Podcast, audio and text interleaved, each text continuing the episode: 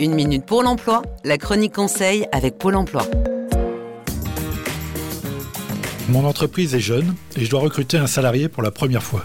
Mais pour trouver le bon candidat, il va falloir que je fasse passer des entretiens d'embauche. Bouchera, comment bien mener ces futurs entretiens? D'abord, présentez-vous et tentez de mettre à l'aise votre candidat. Invitez-le à vous parler de lui et tâchez de ne pas l'interrompre. Suivez sur son CV les informations qu'il développe et quand il aura terminé, posez des questions sur ce qu'il n'aura pas mentionné ou encore là où vous souhaitez avoir plus de détails. Ensuite, c'est à vous de parler de votre boîte, du poste. Ça va nourrir vos échanges et sera un bon moyen d'appréhender s'il est en accord avec votre culture d'entreprise. Évoquez enfin le salaire, les horaires, tout en l'impliquant sur tous ces sujets. Ça vous donnera des pistes sur sa motivation. Et surtout, demandez-lui de vous poser toutes les questions qu'il veut. Terminez l'entretien en lui expliquant la suite du processus. Et une fois seul, surtout notez bien à chaud vos impressions. Et bien voilà, bien plus qu'à. C'était Une minute pour l'emploi avec Pôle emploi. Plus d'informations sur le site uneminutepourlemploi.fr.